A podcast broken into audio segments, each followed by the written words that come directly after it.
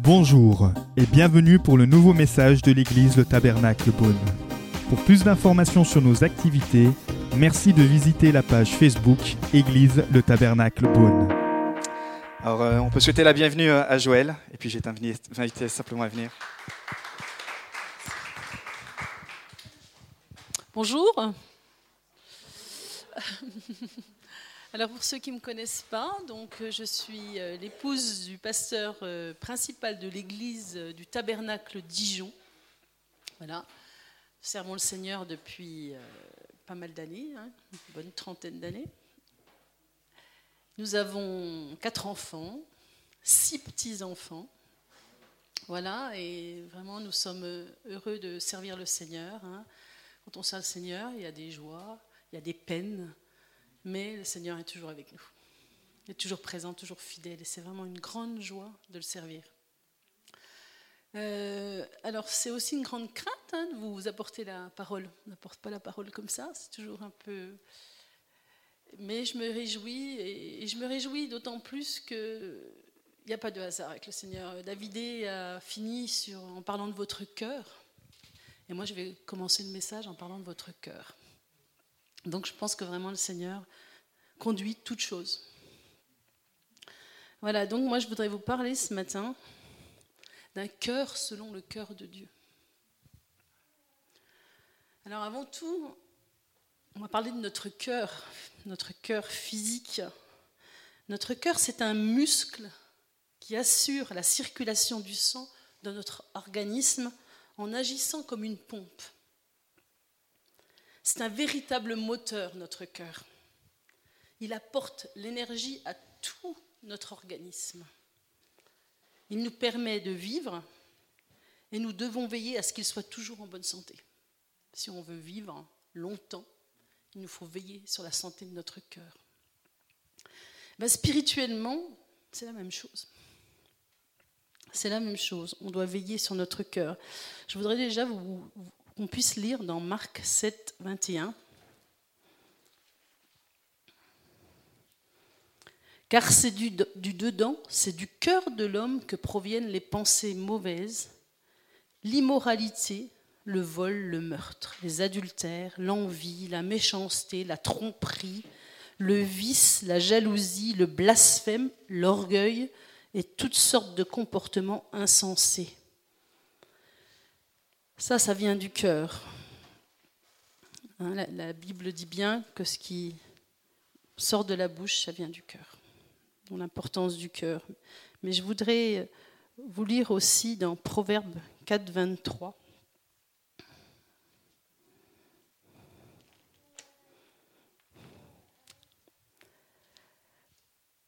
Par-dessus tout, veille soigneusement sur ton cœur, car il est la source de tout ce qui fait ta vie. Alors ce que je voudrais bien retenir, c'est par-dessus tout. Par-dessus tout, tu dois veiller soigneusement sur ton cœur. Bien souvent, on l'oublie. Elle est lourde, ma Bible.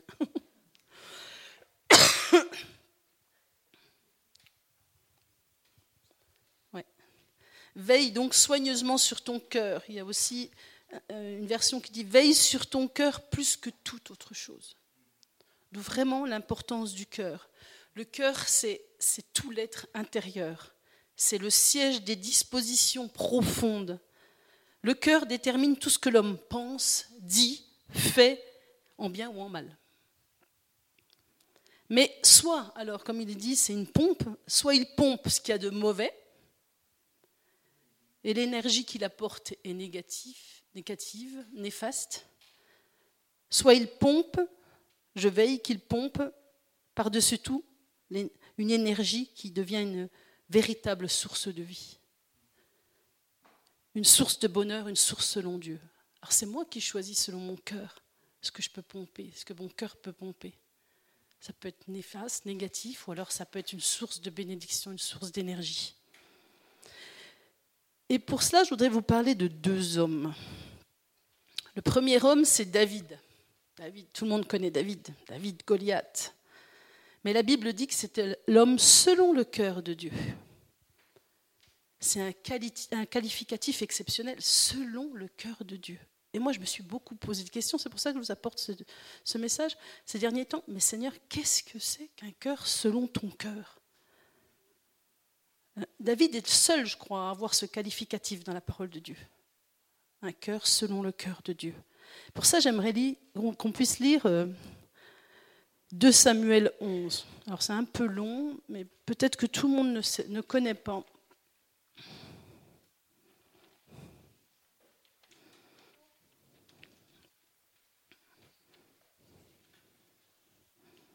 Alors 2 Samuel 11.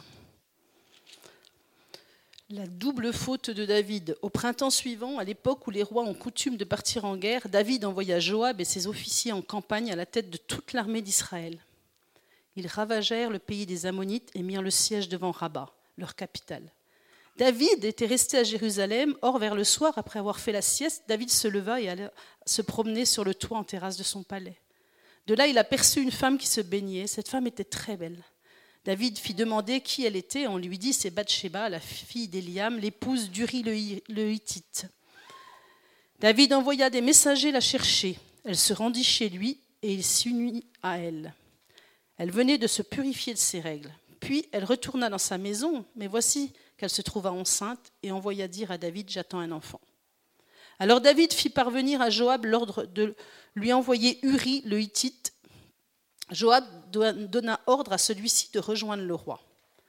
Uri se présenta à David qui lui demanda des nouvelles de Joab, de l'armée et du déroulement des opérations.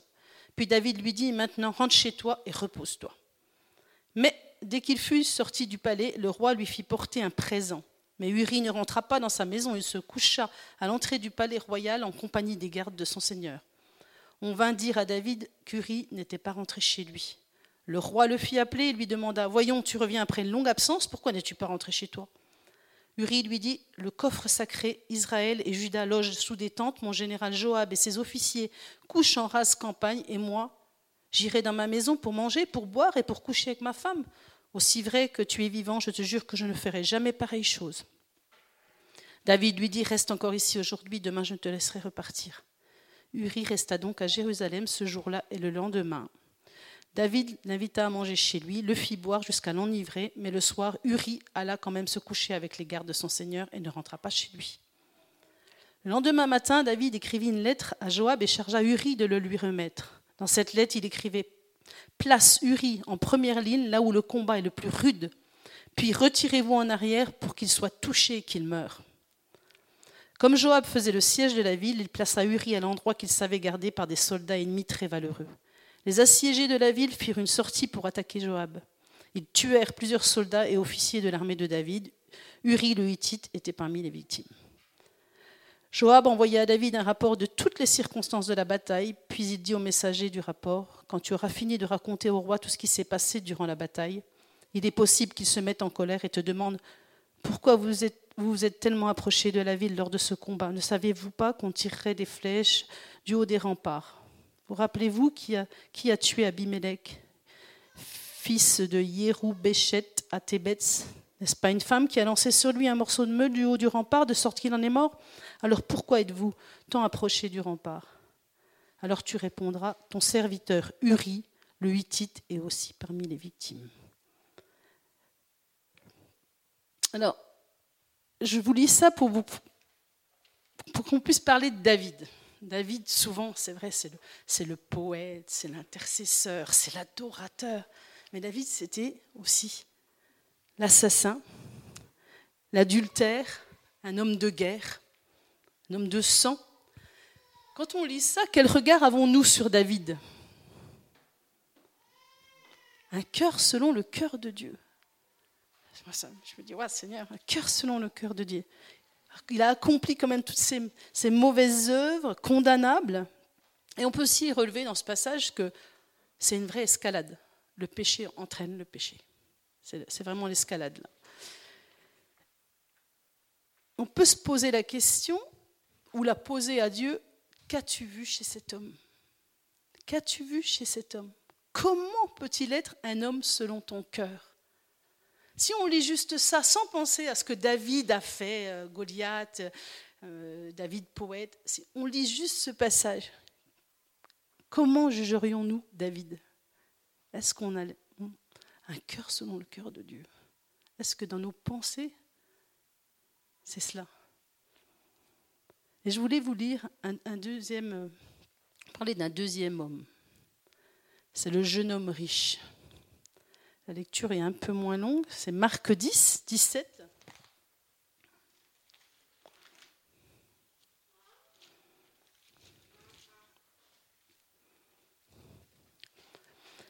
Comme il partait, un homme accourut, se jeta à genoux devant lui, devant Jésus, et lui demanda Bon maître, que dois-je faire pour obtenir la vie éternelle?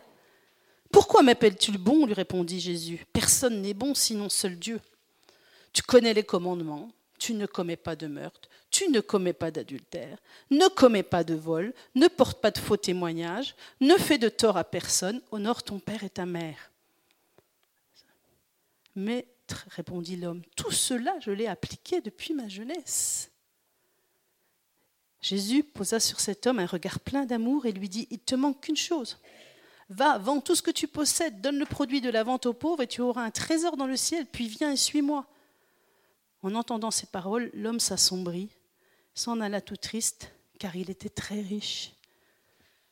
Quand vous lisez ce passage, est-ce que cet homme-là, il vous semble pas mieux que David? Je n'ai pas commis d'adultère, je n'ai pas commis de meurtre, je n'ai pas commis de vol. Que pense-t-on de l'attitude de Jésus à ce moment? Le trouve-t-on pas trop trop dur? Après tout, cet homme, euh, il n'est pas si mal que ça. À nos yeux, il n'est pas si mal. David, à nos yeux, il est quand même. Euh, non, franchement. Mais celui-là, il est quand même pas si mal, même si euh, voilà, il y a une chose dans, dans son cœur. à qui aurait on, on, aurait donné le qualificatif d'homme selon le cœur de Dieu? Soyons honnêtes entre ces deux-là. Sans connaître le reste sur David, hein, restez bien. À qui À qui on l'aurait donné ce qualificatif? À David? Adultère, assassin, au jeune homme riche, de bonne famille, qui a toujours appliqué les commandements de Dieu, quelqu'un de bien à nos yeux, de quel côté notre cœur aurait-il balancé? Ce jeune homme, il se met à, genoux devant Jésus. Ce jeune homme riche, il a une attitude humaine à nos yeux qui paraît vraiment humble. En plus, il suit tous les commandements de Dieu. Comment on aurait réagi, nous? Le jeune homme riche, c'est un homme qui appliquait seulement des règles dans sa vie. Suivre les commandements de Dieu, c'est bon, c'est même très bon. Mais il faut que ce soit fait avec son cœur. Sinon, ça devient de la religion. Il faut vraiment que ce soit avec son cœur.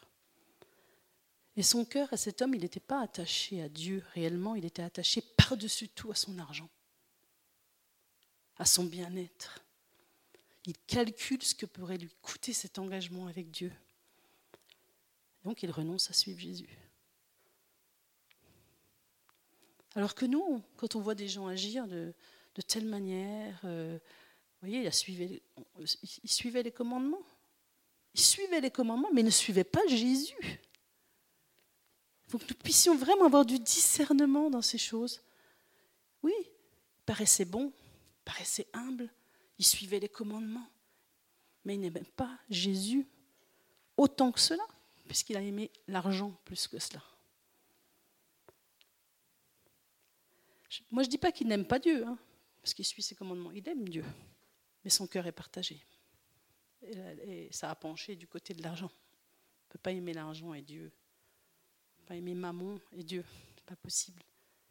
Son cœur est dépendant de l'argent et non de Christ. Je crois que le but de Jésus à ce moment-là n'était pas de rejeter cet homme, bien au contraire, mais de faire de lui un authentique disciple. Et un authentique disciple, ben, c'est un cœur authentique. Ce n'est pas possible autrement.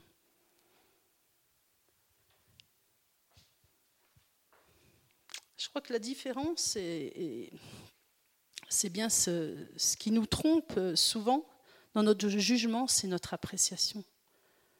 C'est le cœur, l'état de cœur. C'est vraiment, cela. Hein. On regarde aux apparences et on juge. On juge. Alors pourquoi, pourquoi David est qualifié, d'après vous, pourquoi David est qualifié d'homme selon le cœur de Dieu? Il avait quelque chose que nous ne voyons pas. Il avait un esprit brisé, un esprit repentant. Et surtout, il savait s'humilier. David était un homme qui savait s'humilier devant Dieu. Je parle pas de, je parle d'une véritable humiliation devant Dieu, honte de ce qu'on a fait, on s'abaisse devant Dieu, on s'humilie devant Dieu parce que vraiment on, est, on a honte de ce qu'on a pu faire. Je ne parle pas d'un petit pardon, pardon Seigneur, je me relève, et puis non, vraiment une véritable repentance, s'humilier devant Dieu, et ça fait toute la différence. Qu'est-ce que c'est que l'humilité? Selon le dictionnaire, c'est un sentiment de sa propre insuffisance qui pousse à réprimer tout mouvement d'orgueil. C'est un sentiment, un état d'esprit de quelqu'un qui a conscience de ses, insuffisances, de ses faiblesses, et est porté à rabaisser ses propres mérites. Et David avait cet état de cœur, et c'est ce qui plaisait à Dieu. C'est ce qui plaisait à Dieu, c'est son état de cœur, contrairement à ce jeune homme riche. Quand, Nathan, hein, le, prophète, est venu dans 2 Samuel 12, 13, il est dit quand Nathan, Nathan le prophète est venu parce que David était comme endormi, anesthésié, ou peut-être qu'il rejetait son péché, je ne sais pas, dans sa conscience. Dans 2 Samuel 12, 13, euh, on peut le lire aussi. Nathan donc est venu reprendre David.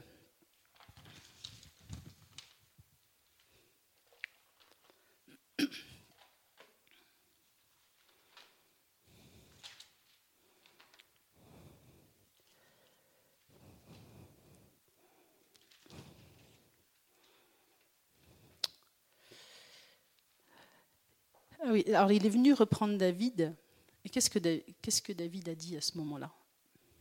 Dans, dans, verset 13 David dit à Nathan, j'ai péché contre l'Éternel. Nathan est venu, il a raconté une histoire à David pour lui faire comprendre qui il était à ce moment-là et dans quel péché il était. Et là, David a compris et il dit à Nathan, j'ai péché contre l'Éternel. Il n'a pas cherché d'excuses. Souvent, on cherche des excuses quand on pêche. Oui, un tel, oui, oui, mais la situation a fait que. Mais, non, ça, Seigneur, il s'en fiche. Lui, il dit simplement J'ai péché contre l'Éternel. Il n'a pas cherché d'excuses. Je crois que ça, c'était une repentance sincère. Et ce qui a sauvé sa vie. Ce qui a sauvé sa vie, il avait un cœur brisé face à ses faiblesses. On peut, je ne sais pas si on va tout lire, parce que sinon je vais faire beaucoup de lectures, mais vous pouvez lire le psaume 51. D'ailleurs, ce psaume s'appelle J'ai péché contre toi. Et il l'a composé lorsque le prophète Nathan vint chez lui après qu'il eut péché avec Bathsheba. Et là, il dit Aie pitié de moi, toi qui es si bon, efface mes transgressions, tu es compatissant, lave-moi de mon péché, purifie ma faute, car je, je reconnais mes torts. La pensée de mon péché me poursuit sans cesse. Contre toi, contre toi seul, j'ai péché. J'ai commis ce qui est mal à tes yeux. David était cet homme-là, qui était brisé, qui savait se repentir. Et ça, c'est important. Vous pouvez aussi lire le psaume 31. Et Dieu, dans sa grâce, lui dit, tu ne mourras pas. Et pourtant, à cette époque, les adultères, les meurtriers, la sentence, c'était la mort. Et là, le Seigneur l'a préservé. lui a dit, Dieu lui a dit, tu ne mourras pas. Bien sûr qu'il y a eu des conséquences à son péché. Son fils est mort. Hein, n'oublions pas, il y a un moment, euh, euh, quand on a lu 2 Samuel 11, dans 2 Samuel 11, 27, il dit Ce que David fait déplut à l'Éternel. Dieu n'était pas en accord avec ce qu'il faisait. Mais Dieu connaissait son cœur, son cœur repentant qui savait s'humilier et demander pardon.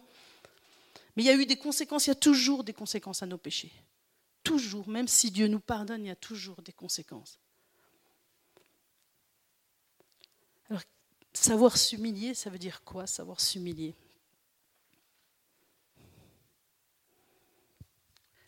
Savoir s'humilier devant Dieu. Est-ce qu'on peut lire Ésaïe 57, 15 Vais vous faire chercher un peu dans la Bible ce matin.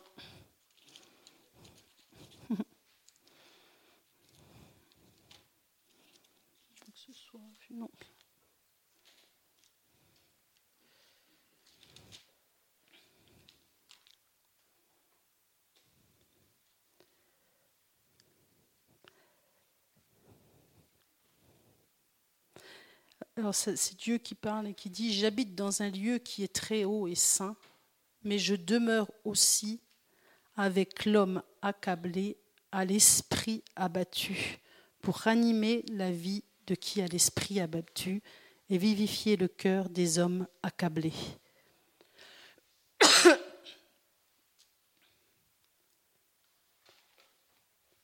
Je crois qu'il faut savoir s'humilier devant Dieu parce que Dieu aime. Dieu aime le cœur humble. Dieu aime le cœur qui se repent. Dieu aime ce cœur-là. Et c'est pour ça que David avait un cœur selon le cœur de Dieu.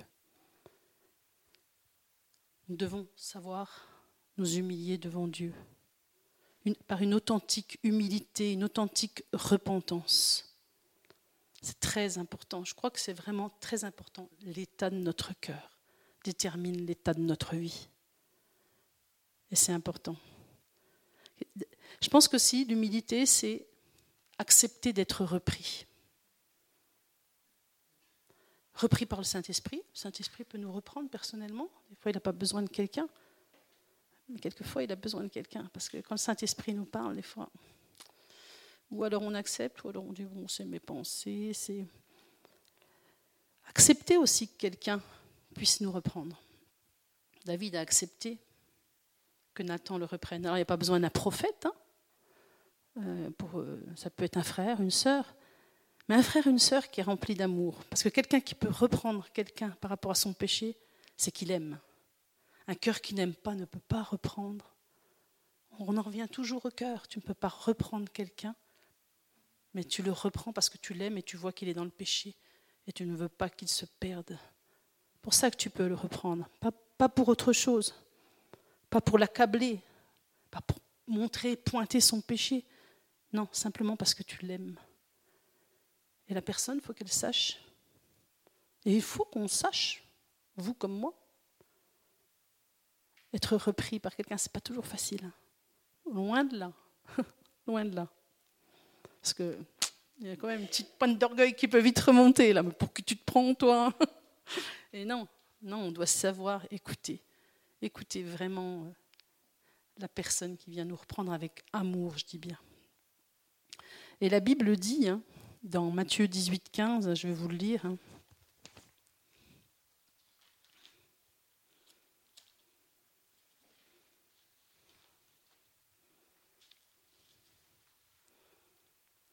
Si ton frère s'est rendu coupable, va le trouver en tête à tête et convainc-le de sa faute. S'il t'écoute, tu auras gagné ton frère. Si ton frère s'est rendu coupable, convainc-le de sa faute. Après, il y a tout un, d'autres versets hein, qui dit s'il n'écoute pas, prends un autre frère, etc. Mais moi, je veux simplement m'arrêter là. Je veux dire, tu peux reprendre. Et la Bible nous demande de confesser nos péchés les uns aux autres. Il y a un verset qui dit ça. Ça, ça c'est quelque chose qu'on a beaucoup, beaucoup de mal à faire. Et pourtant, c'est une vraie libération. Si la Bible nous le demande, c'est qu'il y a un but. Le Seigneur ne nous demande pas des choses comme ça. Il y a vraiment un but de confesser ses péchés. Bien sûr, vous allez confesser vos péchés à une personne de confiance, personne qui va vous aider, pas n'importe qui. Ça reste dans le secret. Mais c'est important.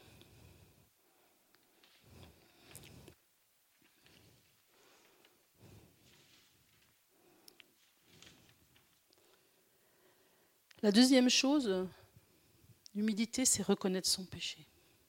David a reconnu son péché. Reconnaître son péché. J'ai péché contre toi, éternel. On doit reconnaître son péché. Et ça aussi, c'est pas toujours facile. Pas toujours facile de reconnaître son péché. On va se trouver mille et une excuses pour ne pas le reconnaître. Mais c'est très très important Dans le psaume 32, 5, on va lire le psaume 32, 5.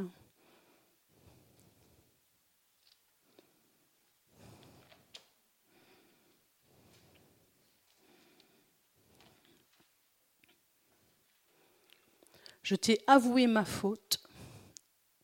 Je n'ai plus caché mes torts. J'ai dit, je reconnaîtrai devant l'Éternel les péchés que j'ai commis.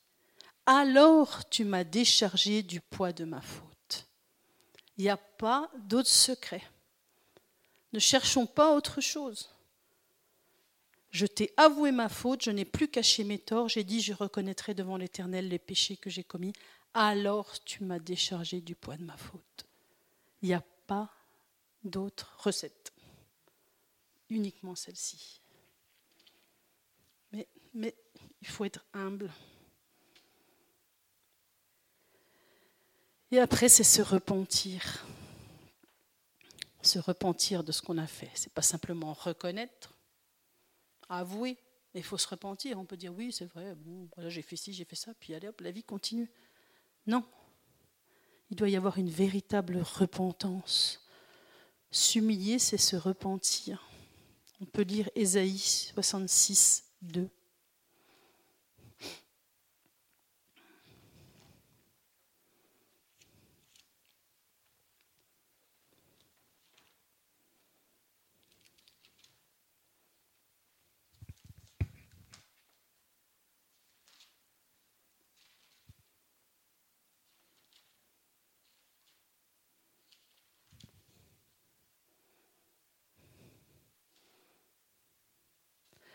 Voici sur qui je porterai un regard favorable, sur celui qui est humilié et qui a l'esprit abattu, sur celui qui tremble à ma parole.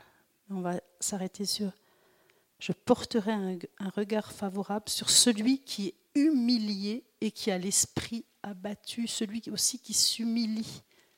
C'est important. Je crois que vraiment ces trois points sont importants. On peut pécher, tout le monde pêche. Rassurez-vous. L'important, c'est de ne pas rester dans son état de péché et de reconnaître, de le confesser, de se repentir, accepter d'être repris si besoin. Le Saint-Esprit peut vous reprendre, on a une conscience aussi. Hein. Euh, et le Saint-Esprit nous parle. Hein. Des fois, on sait, on sait que ce qu'on est en train de faire, c'est pas tout à fait ça, parce que intérieurement, il y a quelque chose qui se passe là. Je pense qu'on doit vraiment savoir s'humilier devant Dieu de cette façon, accepter d'être pris par le Saint-Esprit. Même par le Saint-Esprit, des fois, on n'accepte pas. On n'accepte pas. Reconnaître son péché et se repentir. Je crois que ces trois choses-là sont très importantes. Tout cela, David a pu l'accepter et agir car son cœur était un cœur selon le cœur de Dieu. Regardez Saül, Saül, quand il a péché, Dieu l'a destitué. Il était roi. Dieu l'a destitué parce que ce n'était pas du tout le même cœur. L'état de cœur n'était pas le même. Il n'y avait pas cette repentance, cette humilité devant Dieu. Alors là, le Seigneur a fait grâce à David parce que son cœur était un cœur selon le cœur de Dieu. Attention de ne pas trouver d'excuses. Ça mène à rien. Ça nous mène à la mort de rester dans le péché, il faut se le dire, ça nous mène à la mort. Et puis le contraire d'humilité, l'opposé d'humilité, ben c'est l'orgueil. C'est souvent notre orgueil, hein, on peut se le dire, hein, les uns les autres, euh, vous comme moi. C'est souvent notre orgueil qui refuse les choses. Mais faut se rappeler aussi que Dieu fait grâce aux humbles et résiste aux orgueilleux. Et ça, c'est important. On les connaît, ces versets. On les cite mais est-ce qu'on les vit?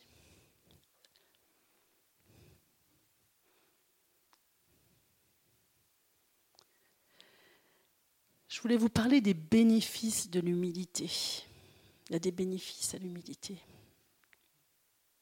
Vous pouvez noter, je ne vais pas vous lire tout. Dieu sauve l'humble, dans Psaume 18, 28. Dieu fait grâce à l'humble, Proverbe 3, 34, Jacques 4, 6. Dieu relève les humbles. Ésaïe 57, 16. Dieu a relevé David.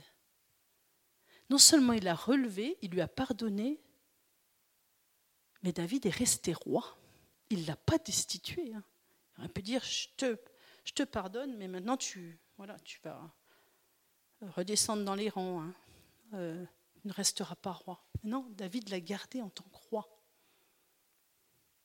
Nous, souvent, euh, je, moi, je suis beaucoup travaillée par le cœur. Je me dis souvent, nous, euh, oui, c'est vrai, bon, il y a quelqu'un euh, qui a péché, un gros péché. Hein. parce que des fois, on pense qu'il y a des gros péchés, des petits, c'est pas vrai. Hein. Mais il y a des péchés qui se voient plus que d'autres. Hein. Il y a des péchés, même nous, on se dit, oh là, quand même, il a une vie, celui-là. Quel est notre regard sur quelqu'un qui a péché et qui a demandé pardon? Et qui revient dans l'Église Quel est notre regard sur cette personne? Quand on le voit louer, adorer, est-ce que des fois on peut pas se dire Oh là là, bah lui, avec ce qu'il vient de faire, je comprends pas, il loue le Seigneur comme ça. Est-ce qu'on n'a pas des jugements comme ça? Et mon œil, hein. C'est une réalité, mon œil, mon œil, on a tous des pensées comme ça. Quand un serviteur de Dieu pêche, voilà, c'est un homme en vue, c'est un homme euh, qui a une position. Alors bien sûr, ça fait plus de mal, peut-être que... Mais quand il demande pardon publiquement, quel que soit le péché, comment nous réagissons? Quelle est notre indulgence, notre tolérance? Est-ce qu'on est mieux que, Dieu pour se dire, ben ouais, quand même, euh, euh, quand même un serviteur de Dieu, mais c'est un homme. C'est un homme, il peut pécher, il peut, même sombrer. David était roi et un homme selon le corps de Dieu. Quand un, homme de Dieu pêche, ou une femme, hein, peu importe, est-ce qu'on n'aurait pas tendance, même s'il demande pardon, à lui dire Ouais, d'accord, on te pardonne, mais toi, tu vas t'asseoir maintenant. Tu prêches plus. Tu prêches plus. tu ne peux plus apporter la parole. Alors je ne dis pas qu'il ne faut pas un temps, un temps de guérison, un temps où il reste dans les rangs. Mais l'appel de Dieu, il reste l'appel de Dieu. Dieu ne se, repent pas, de ses dons, la Bible dit. Donc ce qu'il a, ce que Dieu lui a donné, s'il y a une véritable repentance publique, parce que c'est un homme public, donc de toute façon, s'il y a une véritable repentance, s'il y a vraiment, pendant tout un temps, voilà, on voit que sa vie a été... Est-ce qu'on est capable à nouveau de l'entendre prêcher? Et de croire en ce qu'il dit Ou alors on a toujours de la pensée dans notre cœur de dire, oh voilà, comment il peut nous prêcher ça, lui qui a fait ci, lui qui a fait ça Alors que Dieu n'est pas comme ça. Dieu, une fois qu'il a pardonné, il a pardonné quand l'homme s'est humilié, quand il se repentit, quand, son cœur a été lavé, nettoyé, purifié. Ben Dieu reprend cette personne. Mais nous, on a tendance quand même à être plus dur que le roi et être plus exigeant que le roi. Et c'est un état de cœur. Et moi, je trouve que c'est important. Souvent, on juge même des personnes dans l'Église qui ont péché, des choses. Mais moi, c'est suite à une situation je me suis posé beaucoup de questions. Il y a des situations où, même dans l'Église, je me dis, quand une personne pêche, vraiment des péchés voilà, qui, se voient, ben, c'est l'attitude du cœur qui parle après. C'est pas le péché, le péché Dieu, Dieu le pardonne c'est l'attitude de cœur. Moi, pour moi, l'attitude de cœur, quand je vois les personnes après vivre, ben, je me dis waouh, il y a certaines personnes, elles pêchent, mais elles arrivent euh, la tête haute dans l'église, même. Voilà, c'est comme si rien n'était. Euh, voilà, je suis moi, je suis. Euh, non, moi, je sais pas, moi, je pêche. Ben, même si je me repens pendant tout un temps, je, voilà, je, vais me faire un peu petit, quoi. Hein, mais je me dis, euh, notre attitude est importante. Mais ça, ça vient de notre état de cœur. L'attitude que l'on a, ça vient de notre cœur. Si on a réellement demandé pardon, on s'est vraiment repenti, on peut avoir qu'une attitude vraiment d'humilité et pas d'orgueil. Et ça, c'est important. C'est toute la différence. La différence, elle est là. Alors, Dieu relève les humbles il honore l'humble. Dans Proverbe 15, 33, 18, 12. Il récompense l'humble. Proverbe 22, 4. Il bénit l'humble. Ah, des fois dit, celui-là il a péché, puis t'as vu comme il est béni? Ouais, c'est pas normal. C'est pas normal. Et moi qui ai une vie droite, tiens, comme le jeune homme là, une vie droite, je suis les préceptes, etc. Euh, eh ben moi, je suis pas béni comme ça. Déjà, Dieu bénit qui veut, comme il veut, comme hein, c'est pas notre. Euh, mais après, peut-être qu'il faut regarder son cœur. Pourquoi? Ben oui, celui-là, il a péché, mais, mais son cœur, il aime Dieu plus que tout. Même s'il a péché un jour, il a sombré, mais Dieu le bénit, parce que Dieu bénit les humbles. Dieu estime l'humble. Ésaïe 66, 2. Dieu guide et enseigne l'humble. Et avec l'humilité, alors psaume 25, 9, pour guider et enseigne, avec l'humilité vient la sagesse. Proverbe 11, 2. Voilà les bénéfices de l'humilité quand nous nous présentons devant Dieu avec un cœur humble. C'est important. Est-ce qu'on veut être comme le jeune homme riche, avoir une apparence religieuse, une belle apparence, lever les bras, se mettre à genoux, tout. Ou alors est-ce qu'on veut être de la trempe de David? Je ne parle pas du péché, hein. on ne va pas pécher pour être de la trempe de David. Non, est-ce qu'on veut avoir, être de la trempe de David et avoir le cœur de David?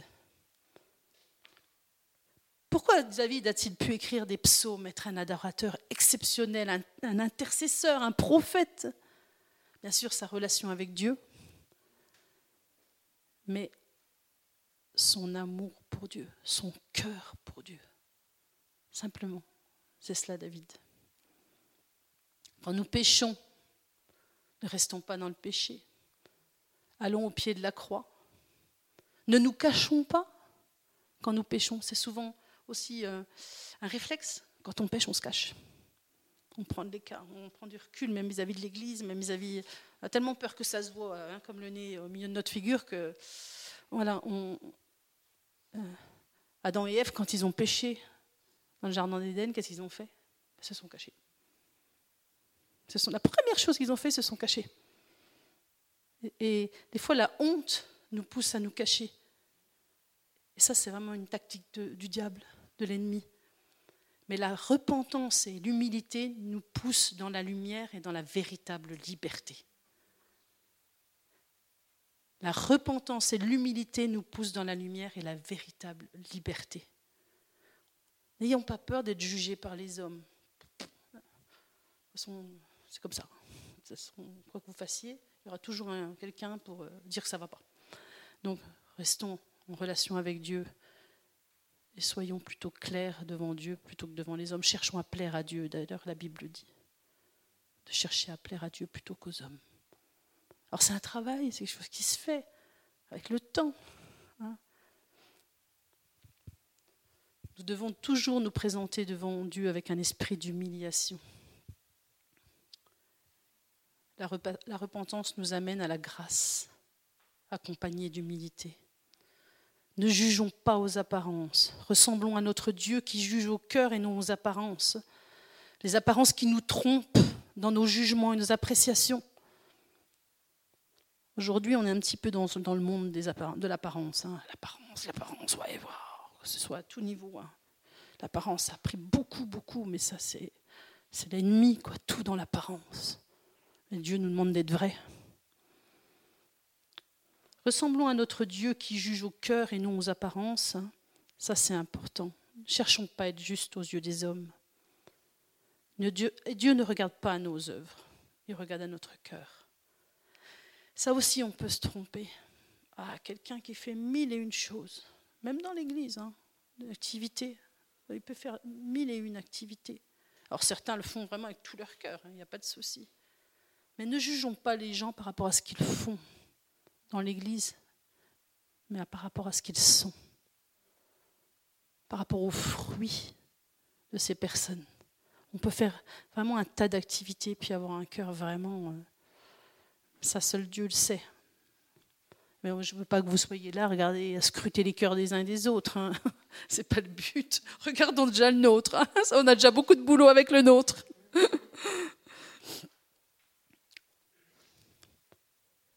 crois aussi qu'une chose que je voulais dire, c'est que la maladie peut être aussi quelquefois due au péché. Pas toujours, mais quelquefois. Le fait de confesser, de s'humilier, de rechercher la face de Dieu nous offre la guérison. Pour ça, je vais, lire 2 Chroniques 7, 14. Des fois, on est malade, on ne sait pas pourquoi. Moi, quand j'étais malade, il y a trois ans, j'ai eu un cancer du sein. La première chose qu'on fait, eh ben, on va scruter son cœur. Wow, Seigneur, qu'est-ce qui se passe là? La première chose, alors c'est pas toujours dû à ça, mais le premier réflexe qu'on a, eh ben, c'est celui-là. Seigneur, qu'est-ce qui peut y avoir dans mon cœur qui déplaît ou on cherche, on scrute, on demande pardon, voilà, parce qu'on veut un cœur pur. On se dit c'est pas possible si je suis malade. Est-ce qu'il y a quelque chose euh, qui a pu me rendre malade au niveau du péché, au niveau et c'est vraiment la première chose qu'on fait. On scrute, on scrute son cœur. C'est bien, c'est bien, il faut le faire. La Bible dit de veiller sur notre cœur par-dessus tout. Donc c'est bien de le faire. Puis après, bah, une fois que tu non, bah oui, euh, bah, après, bah, il y a autre chose. Hein. C'est pas toujours, euh, toujours euh, à cause du péché. Alors, j'ai dit quoi?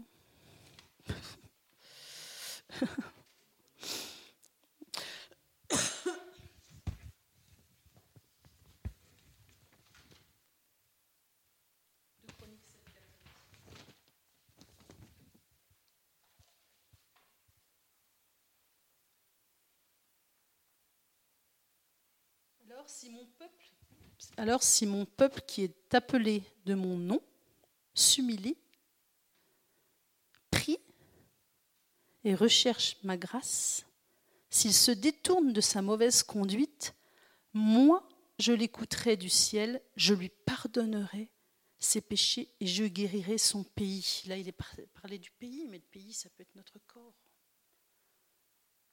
Simplement notre corps.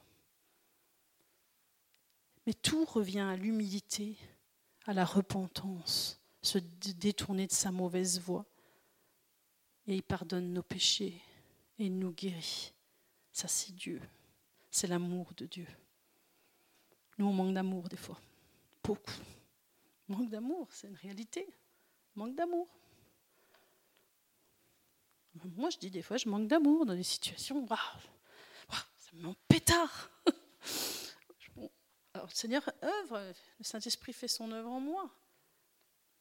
Euh, mais euh, des fois, on manque d'amour et, on doit réclamer cet amour, que notre amour soit rempli de, notre cœur soit rempli d'amour, de compassion pour les uns et pour les autres. C'est comme ça que Dieu est. On a du mal à lui ressembler. Hein. Mais ça se fait. Si c'est le désir de notre cœur, ça se fait. Il est aussi dit, dans la Bible un cœur joyeux.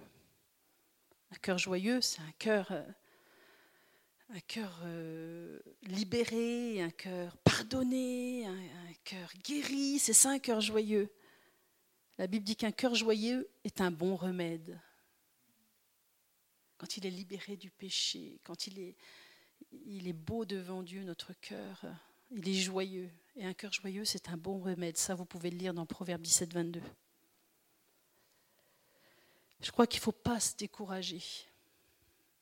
Et rappelez-vous que dans toutes circonstances, vous valez quelque chose. Que vous ayez péché ou pas, vous valez quelque chose. Et vous valez quoi? Ce quelque chose, c'est le sang de Christ. C'est le sang de Christ. Jésus, il a donné sa vie pour les pécheurs. Hein pour les malades, pas pour les bien portants. Si tu, as, à terre parce que tu as péché, ne dis pas je ne vaux rien, mais agis pour te relever, parce que tu ne vaux jamais rien. C'est une offense à Dieu dire je ne vaux rien.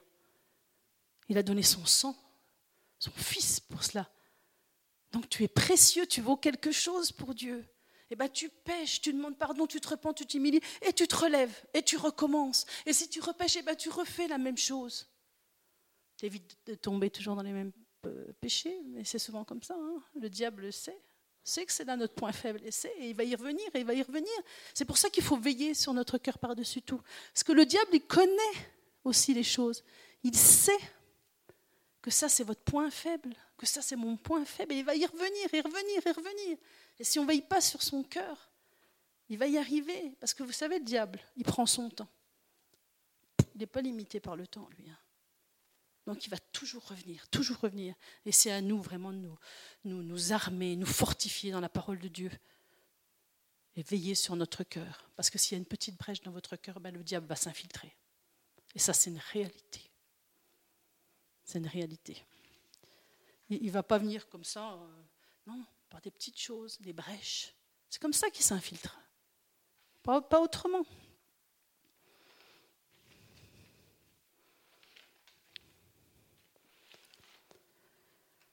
Je voulais juste terminer en vous parlant aussi de deux hommes. Rapidement.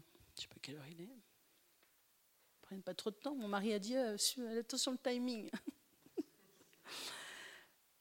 Vous connaissez l'histoire du pharisien et du publicain? Est-ce que tout le monde connaît cette histoire? Oui? On la lit. On va, on va, on va la lire. Elle n'est pas aussi longue que l'histoire de David. Luc 18, 9.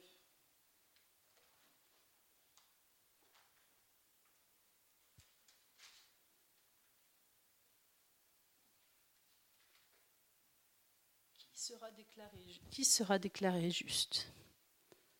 Il raconta aussi une parabole pour ceux qui étaient convaincus d'être justes et méprisaient les autres. Deux hommes montèrent au temple pour prier, un pharisien et un collecteur d'impôts. Le pharisien debout faisait intérieurement cette prière. Ô Dieu, je te remercie de ne pas être avare, malhonnête et adultère comme les autres hommes, et en particulier comme ce collecteur d'impôts. Moi, je jeûne deux jours par semaine, je donne 10% de tous mes revenus. Le collecteur d'impôts se tenait dans un coin retiré et n'osait même pas lever les yeux au ciel. Mais il se frappait la poitrine et murmurait Ô Dieu, aie pitié du pécheur que je suis. Je vous l'assure, dit Jésus, que ce dernier et non pas l'autre qui est rentré chez lui déclaré juste par Dieu. Car celui qui s'élève sera abaissé, celui qui s'abaisse sera élevé. Le pharisien, c'était l'orgueil. Ah, moi, ce que je fais, regardez. Le publicain, un collecteur d'impôts, c'était l'humilité. Et soyons vraiment comme ce collecteur d'impôts. Que notre attitude de cœur, que ce soit vraiment l'esprit qui nous anime, l'amour de Dieu qui nous anime. Ne soyons pas comme cet homme qui juge, qui juge même euh, celui qui est à côté de lui. Hein. Euh, il était à côté, ils étaient ensemble. Moi, je ne veux pas être comme celui-là. Est-ce qu'on est faux On n'a pas un peu ça aussi Oh, t'as vu ce frère cette... Oh, moi, je veux pas être comme elle. Oh là là là, garde-moi. Mais non, regardons, essayons de regarder son cœur. Regardons le cœur, notre cœur avant toute chose, mais regardons aussi, essayons de regarder le cœur de la personne. Ce qu'il y a dans le cœur. Aux yeux de Dieu, ce ne sont pas les circonstances qui importent, mais plutôt notre façon de réagir aux circonstances. Et ça, c'est important. Selon notre attitude, quelqu'un disait, et c'est vrai, selon notre attitude, on prendra de l'altitude. Si on a une bonne attitude, on va prendre de l'altitude. Et ça, c'est vrai. C'est notre façon de réagir. Comment on réagit quand on pêche? Est-ce qu'on fuit? Est-ce qu'on se cache? Est-ce qu'on s'excuse? Ou alors, Seigneur, ouais, j'ai péché. voilà. Le publicain connaissait son péché dans le verset 14, il fut justifié. Le pharisien se vante, se compare au transgresseur de la loi parce que c'est un religieux. On en revient toujours au cœur. Fiez vraiment, moi, voilà, je vais terminer par cela, par-dessus tout, veillez sur votre cœur. Moi, quand je, parle de cela, je me parle aussi à moi. Moi, je ne peux pas, quand je m'approche de Dieu, la première chose que je fais quand je prie, mon culte personnel. Seigneur, mon cœur. Que rien dans mon cœur te soit désagréables ne te plaisent pas. Rien, qu'il n'y ait rien entre toi et moi, je te demande pardon. On sait quand on a. Puis il y a ça, des fois certaines situations, ça je l'ai vécu il n'y a pas très très longtemps, on a l'impression qu'on a un cœur roi. C'est pas trop mal. Puis il y a une situation, j'ai vécu une situation et, où le Seigneur m'a révélé que dans peut-être dans le très fond de mon cœur, dans les replis de mon cœur, ben, il y avait encore une petite chose là. C'est le Seigneur qui me l'a montré. Et je l'ai vraiment compris comme, une claque. J'aurais pu dire, oh Seigneur, quand même, t'exagères, quoi. Euh, non, je suis pas comme ça. Parce qu'on est comme ça des fois, hein, avec le Seigneur. Le Seigneur nous reprend, oh, je suis pas comme ça, moi. Quand même, t'exagères. Euh. Mais non, le Seigneur m'avait vraiment repris et ça m'a travaillé, ça m'a travaillé. Je dis, ben ça, Seigneur, c'est vrai, il faut que je te le remette, il faut que je, le, faut que je le lâche. Il faut que je le lâche parce que je le tiens, il faut que je le lâche. Et ça, c'est important. Et vous verrez quand, euh, quand votre cœur sera joyeux, c'est une vraie libération. C'est vraiment une, grâce d'avoir un cœur devant Dieu où on peut le louer, l'adorer. Ma belle-fille m'a raconté une histoire pour terminer qui était très. Parce qu'on parlait de ça, hein, de cœur. On parle souvent de la louange. Des fois, la louange, elle est là pour qui? Elle est là pour qui, la louange? Pour vous? Elle est pour Dieu. Souvent, on l'oublie. Parce que on l'oublie, je vais vous dire pourquoi. Parce que souvent, oh voilà, la louange ce matin, c'était vraiment. voilà. dans avec quel cœur on est venu à l'église? Avec quel cœur? Je me parle aussi à moi-même, parce que des fois ça m'est arrivé, je dis, oh la louange ce matin, c'est un peu lourd. Hein. Mais avec quel cœur? Je ne dis pas que des fois il y a des moments où bah, ceux qui font la louange, oui, ils ont des moments où. Mais, avec quel cœur je, et ma belle-fille me racontait qu'il y avait un, homme de Dieu qui avait été invité dans une église. Et euh, quand il a vu le groupe de louanges, il s'est dit, c'est un évangéliste. Un évangéliste de réunion d'évangélisation.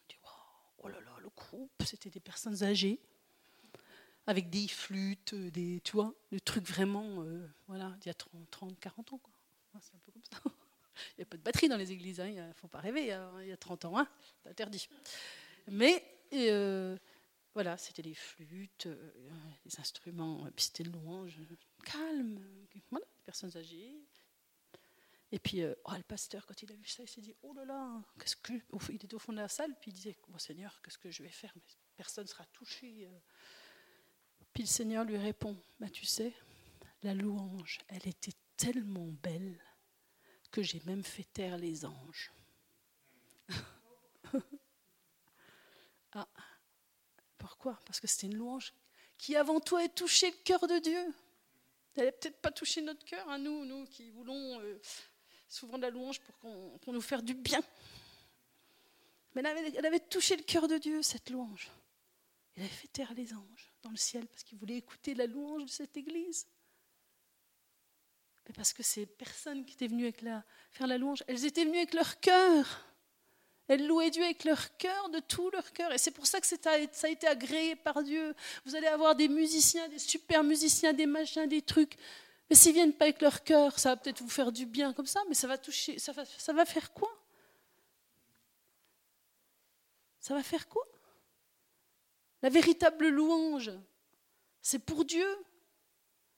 pendant la louange, il peut y avoir des guérisons.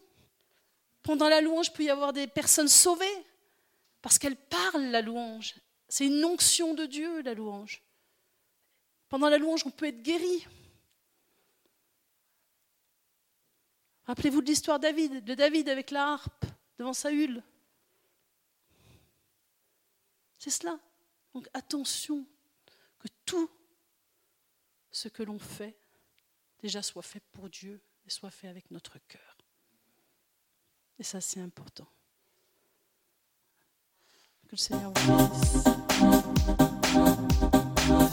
Nous espérons que vous avez apprécié le message de cette semaine. Pour plus d'informations sur notre Église, merci de visiter la page Facebook Église le Tabernacle Beaune.